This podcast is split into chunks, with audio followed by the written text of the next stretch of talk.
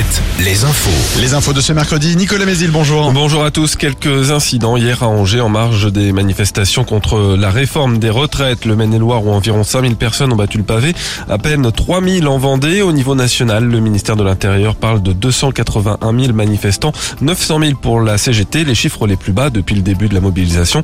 Une mobilisation en baisse aussi à Clisson où la CGT locale entend bien continuer le combat et traiter d'autres sujets comme l'explique Didier Chavagna. On va continuer. De toute façon, l'intersyndicale, il y a une base de, de, bataille, hein, et puis euh, on est toujours euh, ensemble.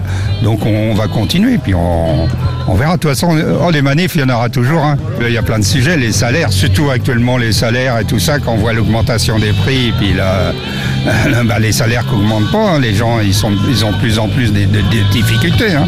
Donc il y a aussi ça qui est important. La contestation contre la réforme des retraites qui devrait connaître son épilogue demain avec l'examen à l'Assemblée de la proposition de loi visant à abroger les 64 ans, une mesure qui devrait être mise en L'Assemblée qui vote cet après-midi en première lecture l'ensemble du projet de loi de programmation militaire, une enveloppe en nette pour les 7 années à venir. Le budget des armées doit s'élever à 413 milliards d'euros jusqu'en 2030. Le texte prévoit notamment un investissement de près de 115 millions d'euros en Maine-et-Loire.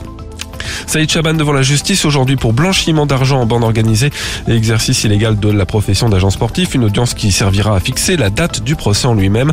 L'ex-président d'Angesco est soupçonné d'avoir versé de grosses sommes d'argent à un recruteur qui avait amené plusieurs joueurs à Angers et qui aurait, selon la justice, agi euh, comme un agent mais sans avoir de licence. Trois autres personnes seront jugées aux côtés de Saïd Chaban et un deuxième procès attend l'ex-patron d'Angesco mercredi prochain, cette fois dans une affaire d'agression sexuelle. Et en foot, un retour remarqué en équipe de France féminine. Celui d'Amandine Henry, l'ancienne capitaine des Bleus qui n'avait plus été sélectionnée depuis deux ans et demi.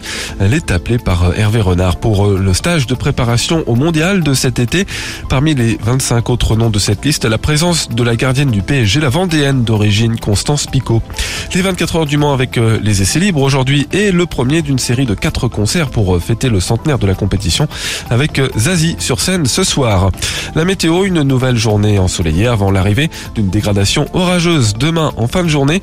Le ciel sera simplement un peu voilé cet après-midi avec des maxi en nette hausse 29 à 31 degrés. Très bonne journée à tous. Alouette, Alouette, le 6-10, le 6-10. de Nico et Julie.